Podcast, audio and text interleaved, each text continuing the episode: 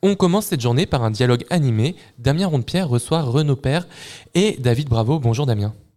Bonjour à tous et tous, nous sommes en direct du RIS pour le festival à l'école de l'Anthropocène pour notre dialogue animé du jour. Aujourd'hui, nous revenons sur les enjeux que posent le logement et l'habitat dans ce contexte d'urbain anthropocène. Nous le verrons, penser et faire l'habitat, c'est intégrer les questions d'accessibilité économique au logement, les problématiques sociales, problématiques environnementales posées par le cadre bâti, mais aussi par les manières de vivre, et même penser le potentiel politique de la vie quotidienne. Pour en discuter, nous sommes en compagnie de deux invités, tous les deux actifs de par leur position professionnelle, mais aussi politique sur ces questions d'habitat et plus globalement d'aménagement de nos villes. Renaud Père, bonjour. Bonjour. Vous êtes vice-président de la métropole de Lyon à l'habitat, au logement social et à la politique de la ville. Vous êtes également professeur de sciences politiques à l'IEP de Lyon, spécialiste des politiques publiques urbaines. David Bravo, bonjour à vous également. Bonjour, un plaisir. Vous êtes euh, architecte et faites partie du cabinet de conseil euh, Urban Front qui traite des enjeux de justice sociale, spatiale et environnementale dans les villes. Vous venez de Barcelone, vous avez été conseiller en charge de la lutte contre la gentrification de la municipalité Barcelone en commun. Vous participerez ce soir à la soirée de clôture du festival intitulée Et maintenant que faire Les possibles anthropocènes? Pour commencer notre échange, qu'on va débuter maintenant, nous partons en Espagne. Pouvez-vous nous expliquer, David Bravo, comment euh, vous, dans votre quotidien, vous introduisez la notion et le défi que pose l'Anthropocène dans votre travail? Euh, ben oui, euh, le, problème pour moi, c'est qu'on en parle beaucoup, pas, tellement de l'anthropocène, mais de l'échauffement climatique, des changements climatiques. On en parle tout le temps. Euh, même dans les annonces, à la radio, les, les, bagnoles se, vendent en disant qu'elles sont écologiques, ou, même les banques. Mais par contre, euh, on n'en fait rien. Donc si on regarde les chiffres, c'est tout à fait le, contraire. On va dans, les mauvais sens. Donc c'est un peu comme si on avait un PowerPoint qui disait des choses sur l'écologie, sur le changement climatique, et voilà. Et après, on a un Excel qui dit tout le contraire. Pour moi, ça, c'est la, la, principale erreur qu'on est en train de commettre. Et est-ce que vous arrivez à mettre en relation ce PowerPoint et cet Excel? Hmm, Pas du tout. ça, c'est le problème. Euh, on dit qu'on est en train de faire des choses. On a des ministères qui s'appellent de la transition écologique, non? Mais puis on voit que les émissions, elles montent, que l'énergie dont on a besoin augmente, donc, c'est tout à fait les infrastructures qu'on est en train de, bâtir euh, à Barcelone, par exemple, on, est en train de discuter sur élargir l'aéroport, qui est déjà un des plus grands de, l'Europe. On n'a pas besoin d'un aéroport plus grand. On est en train de discuter sur la construction d'autoroutes. On, devrait investir sur les transports publics euh, au, lieu de, des autoroutes, toujours. Ça appartient au siècle, au siècle, au siècle, siècle 20 et pas les 21 mais c'est ça l'Excel. Euh, nous reviendrons dans, quelques instants sur euh, le PowerPoint, du coup. Euh, Renaud Père, est-ce également une notion que vous prenez en, considération à la métropole de Lyon assez globalement, mais aussi plus spécifiquement vous dans le secteur de l'habitat? Oui, en fait, le, logement ou, ou l'habitat incarne parfaitement ou malheureusement toute l'attention anthropocène. C'est finalement la politique publique qui incarne plus cela. Alors bien sûr, on, a tous à l'esprit les mobilités euh, et leurs contradictions, mais euh, souvent les mobilités, c'est déjà une réponse, en tout cas d'une certaine manière à, la transition euh, écologique. alors que le logement pose l'attention. Pourquoi? Parce que le logement, d'abord, est évidemment a un bilan carbone très mauvais c'est de la construction, c'est avant tout euh, cela. Donc il faut peut-être s'interroger sur euh, euh, les matériaux que nous utilisons, sur les manières de construire. Et, par ailleurs, vous le savez, en termes de consommation d'énergie, et encore plus cet hiver et les hivers prochains, c'est une, un vrai défi à relever, mais il n'y a pas que cela. Il y a évidemment la question qu'il y a un besoin. Sans quoi la question serait résolue. Et je vous dirais là, je serais venu à, à cette émission pour vous dire on arrête de construire. Oui, mais enfin, il y a 22 000 mal logés dans la métropole euh, de Lyon. Euh, il y a des habitants euh, à peu près en moyenne de l'ordre de, 12 à 15 000 qui arrivent par an dans la métropole de Lyon. Qu'est-ce qu'on fait? On ferme les portes? Non. Donc il y a une politique de temps long, et puis il y a une politique qui doit allier la transition écologique, je pense que je reviendrai sur des, aspects euh, évidemment qui irriguent toute notre politique de l'habitat à la métropole de Lyon, et la justice sociale. Si on ne pense pas les deux ensemble, on ne comprend pas la tension de, l'Anthropocène et du monde que l'homme a produit euh, depuis euh, maintenant presque deux siècles. Je, vais revenir sur ces, structures institutionnelles que vous avez tous les deux citées juste avant.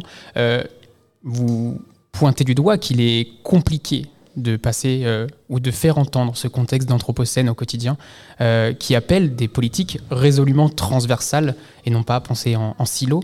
Euh, comment est-ce possible aujourd'hui dans la métropole de Lyon, Renaud Père Est-ce qu'on pense par le social, le politique, l'économique ou est-ce qu'on pense plutôt par des objectifs, par des enjeux? Non, on pense avant tout par l'écologique et le social, évidemment mais ça n'est absolument pas opposé à l'économique.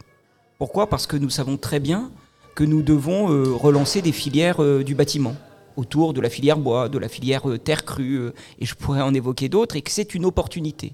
Je ne suis pas du tout en train de faire du greenwashing. Hein. Il y a une vraie opportunité de transition économique, par la prise de conscience évidemment de la transition écologique. Mais oui, nos priorités sont doubles à la, à la métropole de Lyon. C'est l'écologique le social. Alors, il ne suffit pas de dire ça. Je vais vous prendre un exemple. Euh, quand nous sommes arrivés, nous avons euh, récupéré des grandes opérations de rénovation urbaine. Hein. Euh, il y avait dix projets en rue. Hein. C'est l'Agence nationale de la rénovation urbaine qui était engagée dans notre métropole. Nous en avons rattrapé un, celui de, de Givors, ça faisait 11. Puis il y en avait deux qui étaient en suspens. Celui de Villeurbanne-Saint-Jean et celui de Bron-Paris. Je vais vous prendre juste cet exemple. Un an de lobbying de la métropole de Lyon pour dire sur Paris Sud, désolé, parce que ça, ne parle pas forcément à, tout le monde, c'est un ensemble de constructions de la fin des années, toute fin des années 50, années 60, qu'on pourrait qualifier de grands ensembles, qui sont en bordure du parc de Paris, qui était un grand parc euh, euh, créé il y a à peu près un siècle pour euh, notamment l'est de la métropole, plutôt ouvrière. Et eh bien là, nous nous sommes battus pour dire nous ne voulons pas démolir on peut faire un choc d'attractivité, vous mettez toutes les guillemets, hein, parce que ce n'est pas mon expression, c'est celle de l'ANRU. Un choc d'attractivité, mais en réhabilitant ces bâtiments. Un an de lobbying. On a obtenu. C'est pour moi une des grandes victoires qui apparaît pas dans le grand public, sauf quand même pour les habitants de Paris, euh, qui sont les premiers concernés.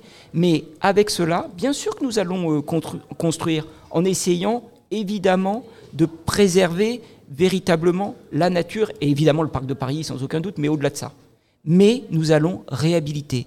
C'est à la fois un gain social pour celles et ceux qui habitent aujourd'hui euh, ces immeubles, c'est évidemment un gain écologique, et je vais essayer de convaincre, nous allons essayer de convaincre, parce que c'est tout l'exécutif qui porte cela, que c'est un gain économique parce que ça relance les filières de réhabilitation qui ne sont pas tout à fait les mêmes dans le bâtiment. Et, enfin, rapidement pour revenir sur le choc d'attractivité, comment est-ce qu'il se met en place? Est-ce que c'est mis en place par euh, l'engagement sur le levier du nombre de logements, par euh, l'investissement de, de, nouveaux services publics ou de réinstallation de services publics? Le choc d'attractivité, encore une fois, j'aime pas du tout cette expression, mais vous me, c'est moi qui l'ai, qui l'ai posée, donc euh, vous la reprenez. Bon. Mais c'est quoi? C'est bien sûr déjà par l'occupation temporaire, c'est-à-dire ce que vous savez, les projets ils s'étalent sur des, sur des quasiment sur euh, une décennie, voire 15 ans. Hein. Donc il faut euh, amener. Il faut évidemment ramener du service. Mais, pour parler un peu rénovation urbaine, c'est le, le niveau de réhabilitation que nous allons proposer. Enfin, nous sommes un pays où nous avons eu la chance, il y a deux ans maintenant, d'avoir un prix Pritzker avec euh, les, les, architectes Lacaton et Vassal, qui sont venus à Bron, justement, qui, eux, créent une seconde peau, plus qu'une seconde peau, un nouvel espace, un nouvel espace de vie, une beauté euh, euh, de façade aussi, qui, n'est pas négligeable, mais avant tout un confort dans le, logement. Ces architectes travaillent le logement social. Et eh ben c'est ça l'esprit euh, de Paris. Très bien, merci. David Bravo, vous qui avez été dans la municipalité barcelonaise, issu d'un mouvement citoyen, Gagnons Barcelone, avez-vous senti cette difficulté liée à l'organisation institutionnelle, même en venant d'un mouvement citoyen et militant? Oui, tout à fait. L'institution, elle est, faite pour euh, ne pas se laisser changer. Quoi. Donc, euh, du moment où, l'on est entré à la mairie, il y avait tout un tas de choses qui, étaient très difficiles à, changer. Quoi, ça, a été un, gros problème. Mais euh, on, est, entré pour changer la ville. Et moi, je dirais tristement qu'à la fin, la ville nous a changé à nous.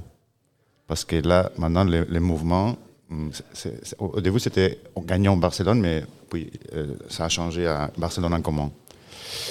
Et là, tristement, on pourrait dire que c'est tout le contraire. C'est c'est pas du tout la Barcelone en commun qui a changé l'institution, mais l'institution qui a changé les mouvements. Euh, ceux qui étaient des activistes, maintenant, ils, font moins, des, efforts pour, euh, pour faire ce que ce, qu'ils sont venus faire, quoi. Et- quelles ont été euh, ces, ces forces euh, qui ont pu euh, bah, transformer euh, ce mouvement initial? Bon, c'est pas c'est très difficile à, résumer, quoi, mais je pourrais dire que il y a des chantages euh, médiatiques qui sont très difficiles à, à fa- à- à faire, y faire face. Euh, je vais vous, poser un exemple. Euh, on a à Barcelone cet événement, c'est gros événement, le Mobile World Congress. C'est le plus grand du monde en matière de, de portable, de téléphonie, voilà. Euh, ils, utilisent un, espace public qui appartient à la mairie, 27 euh, hectares de sol public qui, est très centra- tra- central. Et il, y a chaque année 100 000 personnes qui viennent à, une ville d'un million et demi pour, faire euh, cet événement. Euh, et chaque année, il y, a, des menaces de syn- syndicats de transport public et des taxistes, par exemple, qui vont faire la grève pendant les Mobile World Congress. Alors, s'il y a une grève comme ça pendant les Mobile World Congress, les médias, les journaux euh, vont arracher, arracher la, mairie. La maire, elle, a beaucoup de pression dans ces conditions. Et c'est pour ça que, par exemple, euh, l'année 19, elle a dé- décidé, juste avant la grève, elle a, fait la promise d'élargir, euh, élonger la, la concession de cette foire euh, qui, qui s'est terminée l'année 2025 jusqu'à l'année 2050. Et avec ça, même s'il y a eu une grève à Barcelone, des taxistes et des transports publics, aucun journal n'a parlé. Aucun journal n'a parlé. Donc c'est- un exemple concret de comment les pouvoirs, les élites, ceux qui euh, possèdent les, moyens de communication, on a, on a une force très grande de lobbyisme dans les décisions qui se prennent. Et il me semble que vous n'êtes plus aujourd'hui à la municipalité de Barcelone. Euh, Est-ce une des causes de votre départ de cette municipalité ou sinon quelles peuvent être les autres causes aujourd'hui? Oui, les, les- les- les principales euh, raisons, la principale raison, c'était cet exemple dont, j'ai parlé, euh, la, la- la- la foire, non, euh, la, la concession de la foire.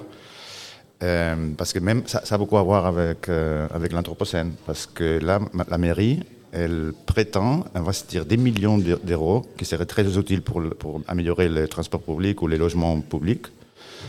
Il veut investir beaucoup, beaucoup d'argent des centaines de, millions d'euros pour élargir et renouveler la foire.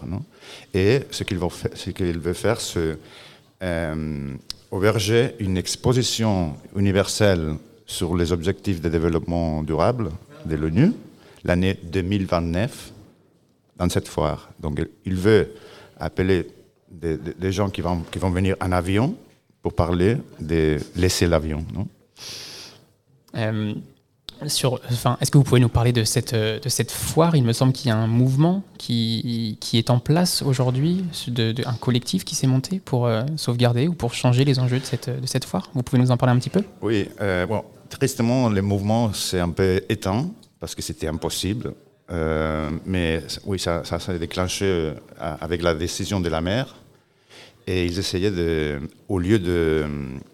On avait du temps jusqu'à l'année 2025 pour avoir un processus participatif et décider avec tout le monde, pas, pas seulement avec les, les élites des bourreaux, mais avec les mouvements sociaux euh, des voisins et tout ça. Euh, Qu'est-ce qu'on peut faire avec cette- ces 27 hectares de sol public municipal très centrique. On pourrait peut-être, au lieu d'avoir un, parc, une fois, de fairground, une, foire fermée qui tournent le dos vers les quartiers de côté, qui sont très gentrifiés, euh, on pourrait peut-être y placer des milliards d'unités de, logements publics et des, magasins aussi publics euh, pour, pour l'économie euh, avec des racines dans les territoires et, avoir une mixité des fonctions sociales dans un, dans un quartier. C'est tout un quartier, c'est à la même taille que la Barcelonnette, qui est un quartier très, très connu de Barcelone. Donc euh, on a essayé d'ouvrir ces processus participatifs, mais tout était déjà signé, quoi. Donc euh, ça va pas se passer. Et, même avec les grèves euh, d'autres d'autres mouvements comme la grève des transports dont vous parliez juste avant, est-ce qu'il n'y a pas possibilité d'agréger ces, différentes luttes? C'est pas si facile. Euh, on se trouve à Barcelone, c'est un, très bon exemple d'une ville qui a souffert la désindustrialisation. On était une ville très industrielle avec des mouvements ouvriers et des syndicats très forts. Mais de plus en plus, on a fermé les usines et on, est vers le tourisme, vers les, gros, les grands événements et tout ça. Donc, euh, on a des syndicats qui sont toujours dans les siècles 20 dans le XXe siècle et pas dans les problèmes qu'on a aujourd'hui. Par exemple, euh, mm, très souvent, ils ont spéculé avec les logements sociaux euh, dans les dernières années.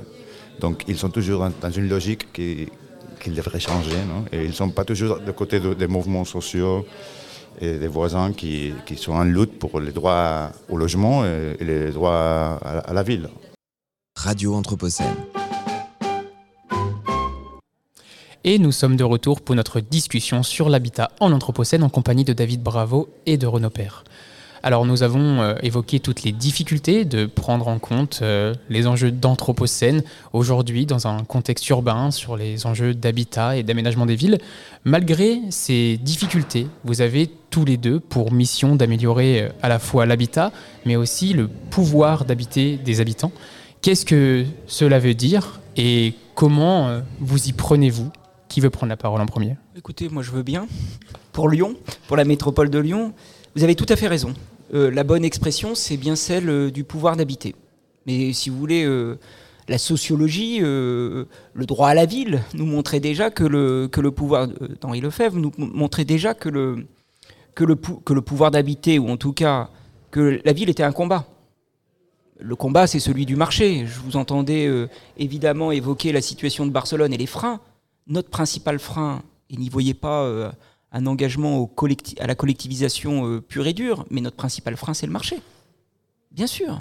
C'est-à-dire que en matière de logement, nous avons un marché totalement euh, débridé. Ce marché débridé, il fait les 22 000 mal logés de notre métropole. Ce marché débridé, il fait les marchands de sommeil qui pensent que, n'y a, que le logement c'est le tout profit et qu'on peut exploiter la misère ce marché débridé, il fait l'inflation du prix du foncier contre laquelle, je me bats euh, et j'essaye euh, précisément de, mobiliser aussi d'autres élus, euh, notamment dans le, Conseil national de la refondation créé par le gouvernement et je siège dans le CNR Logement, mais pour cette seule revendication quasiment. Ce, marché débridé, il fait également le, le, marché secondaire ou le troisième marché qui fait que lorsqu'on n'a plus d'autres possibilités, euh, d'habiter dans la métropole, c'est-à-dire proche de son emploi, eh bien, on va aller dans des logements dégradés, euh, euh, soit en partie à la Guillotière, je vous en dirai peut-être un mot, dans le cœur de Lyon, mais aussi à, Vaux-en-Velin, à, Vénissieux. Et là, on a des, des, des, biens qui, sont, qui se dégradent trop vite, notamment dans ce qu'on appelle les copropriétés dégradées. et quand même, comme nous sommes au, mois de janvier, euh, il y a un peu plus d'un mois, hein, le 16 décembre, il y a eu un drame à Vaux-en-Velin avec 10 euh, morts, dont 4 enfants. Euh, et, c'est un moment qui marque évidemment une ville, qui marque avant tout des familles et qui marque un, mandat, je peux, le, je peux vous le dire. Donc nous devons absolument lutter contre cela. Et ça, ça dégrade le pouvoir d'habiter. Moi, j'ai lancé une démarche qui s'appelle le livre blanc de, l'habitat. Qu'est-ce qu'on a fait? Vous savez, moi, quand nous sommes arrivés, euh, c'était notre engagement euh, euh, de notre équipe qui, elle aussi, a connu une alternance forte à la métropole de Lyon. Un de nos engagements, c'était de produire plus de logements sociaux.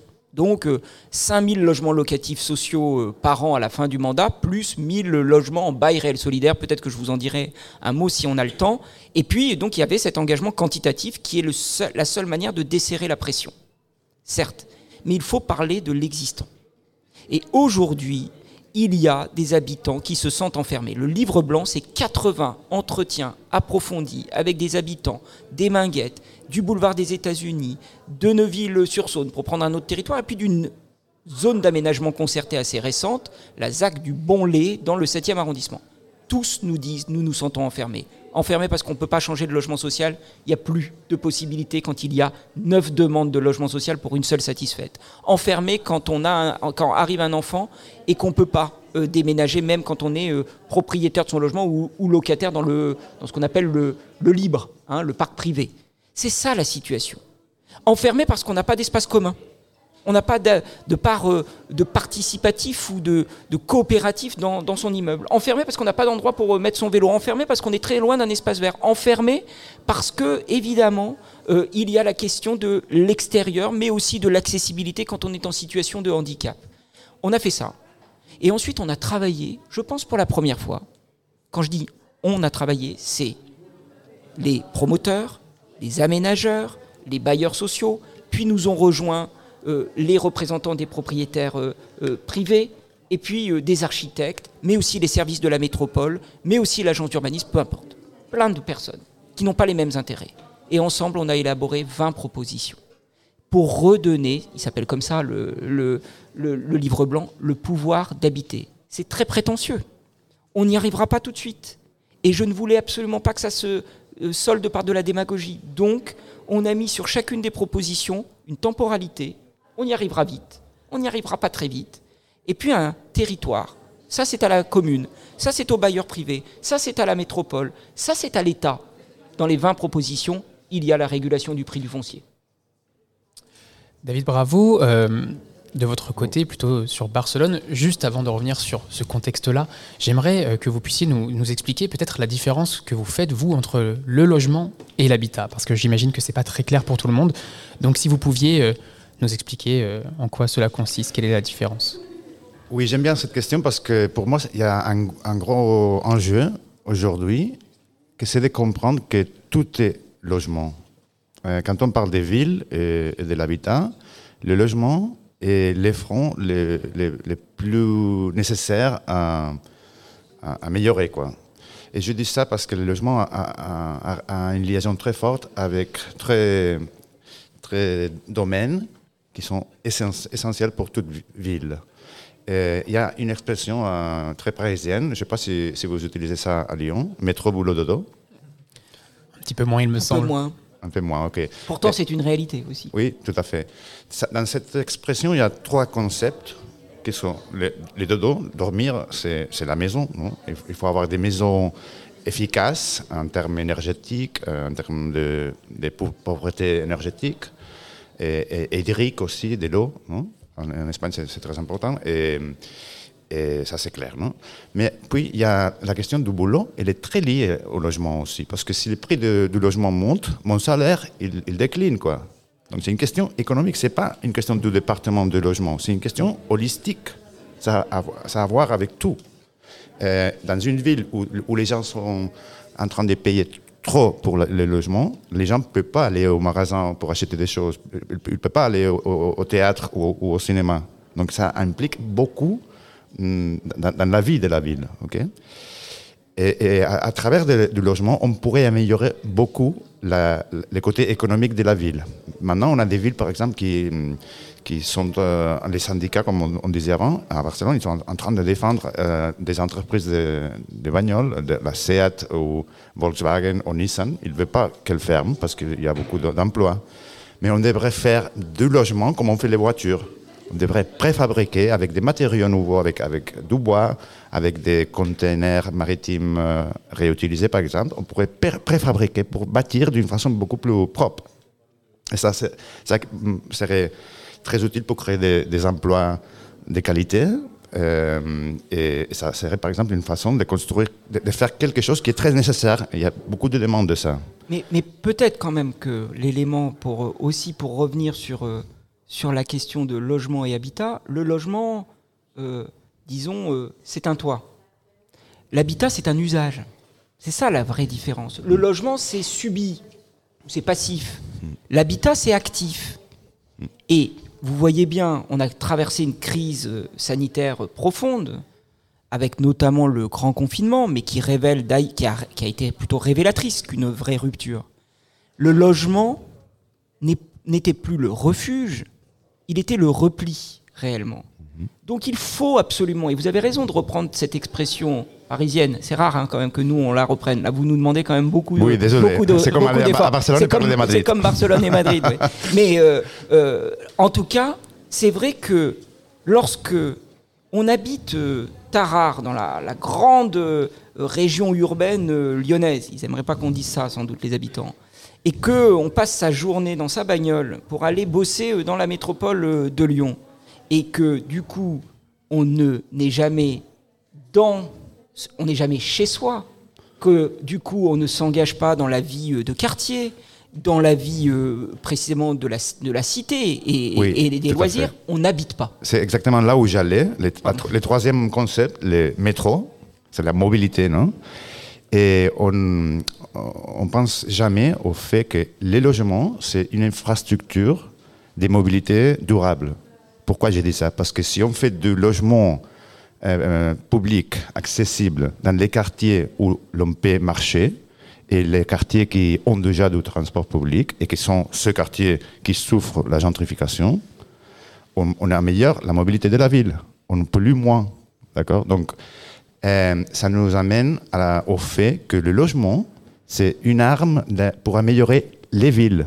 C'est une arme pour donner plus de compacité au quartier, euh, lutter contre l'étalement périphérique. Et aussi, c'est une arme pour nous donner plus de mixticité sociale et fonctionnelle dans les villes. Là où il y a trop de, de tourisme ou de commerce, euh, des centres commerciaux ou des, ou des, des bureaux, quoi, on peut injecter du, logement social, du logement public, pour euh, avoir cette mixture sociale et, fonctionnelle. Donc, c'est, j'ai un copain qui est urbaniste qui, a une, phrase que j'aime bien. C'est très espagnol, hein, dés- dés- désolé, pardonnez-moi. Mais il dit si la ville était une paella, les logements seraient les riz. Et à Barcelone, on a trop pensé au, vois, au calamar. Il va au- falloir qu'on l'adapte à nos plats, à nos plats lyonnais, mais euh, c'est plus difficile peut-être. Tout à fait. Donc, c'est c'est- c'est- ça, c'est ça ce que je disais. Les logements, c'est tout. Tout est lié au logement. Et on le, le relègue au département de, de logement, mais les départements d'urbanisme, de, de tourisme, de, de l'économie, des relations internationales, tous les départements devraient être très préoccupés au sujet du logement. Vous, avez soulevé quelque chose pendant votre, votre, votre prise de parole qui était la gentrification. Euh, il me semble que vous avez été du coup euh, conseiller à la municipalité de Barcelone en charge de la lutte contre la gentrification. Est-ce que vous pouvez déjà nous expliquer ce que c'est la gentrification et surtout en quoi consistent ces actions? Vous parlez d'injecter de logement social, mais est-ce qu'il y a seulement ce levier-là Ce levier-là? Quels sont les autres leviers? Oui, bon, définir la gentrification aujourd'hui, j'aurais besoin de deux heures ou, ou plus, encore plus. Mais pour moi, c'est assez différent du moment où Ruth Glass euh, a inventé ces mots à Londres, le- les années 60. Parce qu'aujourd'hui, les villes ont une espèce de schizophrénie entre la dimension locale, les voisins, les, tra- les travailleurs, la, la réalité physique, et la dimension globale, le tourisme global, la digitalisation de, la société, de l'économie, voilà. Donc euh, aujourd'hui, moi, je, je définis la gentrification comme un- une pathologie des villes compactes qu'on a reçues du passé, des villes, industrielles, qui menacent la compacité et la mixture de ces quartiers centraux, qui sont ceux qui souffrent de la gentrification. Et le phénomène, il menace ce- cette compacité, cette compacité et cette mixture à travers les trois effets qui se, euh, qui se, qui, se- mêlent entre eux. L'un, c'est les, logements et les magasins aussi, les, espaces commerciaux euh, sont trop chers, ils montent de prix, donc ça expulse les gens vers, euh, vers la, la périphérie, quoi. Donc, ils dépendent plus aux voitures. Puis, il y a l'adultération, ça veut dire qu'on utilise des logements comme une autre chose, comme un bureau d'advocat, ou peut-être comme une infrastructure touristique, Airbnb, vous me comprenez. Et puis, il y a un, un troisième euh, euh, phénomène, je ne sais pas si vous le souffrez ici à, à Lyon, mais à Barcelone, c'est très préoccupant, c'est le vidage des logements et des magasins. Donc, d'un côté, on a des investisseurs globaux qui achètent des appartements Oui. et les, ils n'y habitent pas. Donc, on, peut avoir des, des- des rues entières où il n'y a pas de lumière dans la, la nuit. Et au rez-de-chaussée, il y a beaucoup de magasins qui, qui, qui restent euh, vides. Pourquoi? Parce qu'il y a l'effet Amazon, par exemple. Il y a des, des changements de... Les de- dark stores. Voilà, par, exemple. Et aussi parce que le prix hum, ne vaut pas le coup de, de, lo- de lo- de loyer en, en magasin dans, dans cette rue. Allez-y. Peut-être, moi, effectivement, la gentrification s'est complètement transformée. Et vous avez raison de dire que c'est plus celle euh, des années 60, 70, euh, 80, 90 même. euh, euh, et et on, on- on le sait, on a eu plusieurs générations de gentrifieurs. Il y, a, il y a des très beaux travaux en France, je pense à- aux travaux d'Anaïs Collet euh, notamment, euh, qui montrent qu'il y a eu plusieurs générations. Fin, euh, années 70-80, c'est des classes moyennes qui arrivent et qui vont dans des quartiers populaires. Années euh, 90, euh, on aura plutôt des artistes. Aujourd'hui, c'est quoi le phénomène? Le phénomène, il est plutôt de classe moyenne supérieure avec un vrai capital économique et qui, en plus, uniformise la ville. À cela s'ajoutent effectivement les investisseurs. Moi, ce qui me préoccupe beaucoup dans la métropole de Lyon, c'est les fonds d'investissement qui rachètent en bloc des immeubles. Alors, euh, à Lyon, on avait eu une grande controverse il y a une dizaine d'années sur des immeubles haussmanniens. Euh, Aujourd'hui, c'est plus les immeubles pierre de taille haussmanniens, c'est des immeubles communs. Rachetés en bloc, on indemnise à l'enveloppe euh, l'occupant, et puis après, on revend à la découpe en faisant une culbute x2, x3. C'est évidemment la vacance des logements qui, bien souvent, est préférable. C'est dire à quel point, quand même, l'investissement dans la pierre est considéré comme un objectif. Et puis, euh, c'est évidemment les meublés de tourisme. J'ai toujours, ça m'écorche un peu quand même de citer euh, un nom euh, de plateforme, mais vous l'avez cité, donc je dirais que vous l'avez fait pour moi. Eh bien, il faut lutter contre ça. Donc, on a engagé des actions contre euh, les meublés de tourisme. Oui, euh, dans la ville de Lyon, là où la loi nous le permet, euh, euh, c'est le changement d'usage qui désormais nécessite une compensation strictement identique à tout bien qui est mis en meublé de tourisme de manière pérenne. Je ne parle pas du nombre de nuitées euh, autorisées dans son propre logement, mais un autre logement. Il faut mettre un logement en location dans le même arrondissement, dans le même quartier. Et puis, il faut lutter contre cette forme de gentrification. Il faut lutter. Comment on fait? D'abord, notre chance par rapport quand même à, à Barcelone, et ça c'est important quand même de le dire, c'est le modèle français du logement social. Il faut le rappeler. Parce qu'on a quand même euh, euh, beaucoup euh, vécu, on décrit beaucoup le, le logement social. On a la chance d'avoir un modèle qui est à la fois financé de manière privée et publique. Eh bien, aujourd'hui, dans notre métropole, on a plus de 25% de logements locatifs sociaux. Ça suffit pas. Parce que à, c'est à- à- à 1,5%. je sais, Donc, je euh, sais. Mais ça suffit pas parce que 70% de la population est éligible. C'est pour ça qu'on a développé un autre produit, le bail réel solidaire. Accession à la propriété, accession à la propriété deux fois moins cher parce qu'on on reste propriétaire du foncier. Et qu'est-ce qu'on va faire? On l'annoncera dans quelques jours. On va faire une opération au cœur du quartier de la Guillotière, où on proposera des logements en bail réel solidaire, euh, qui seront pas chers, mais qui permettront à des classes moyennes d'accéder à la propriété tout en ayant réhabilité le bâti qui aujourd'hui se dégrade dans une partie de ce quartier. Merci pour euh, ces engagements et pour euh, toutes ces explications. Euh, cette émission touche à sa fin. Merci à tous les deux pour les échanges stimulants et très intéressants. David Bravo, je rappelle que vous êtes architecte, vous faites partie du cabinet de conseil international Urban Front et que vous êtes investi dans différentes structures et collectifs à Barcelone. Nous vous retrouvons ce soir à partir de 20h30 au RIS pour la soirée de clôture du festival intitulée Et maintenant que faire les possibles anthropocènes. Renaud Père, merci également. Vous êtes vice-président Habitat, Logement Social et Politique de la ville de la métropole de Lyon. Vous avez récemment coordonné le livre blanc de l'habitat qu'il est possible de trouver sur le site de la métropole de Lyon. Merci. Merci. Merci beaucoup.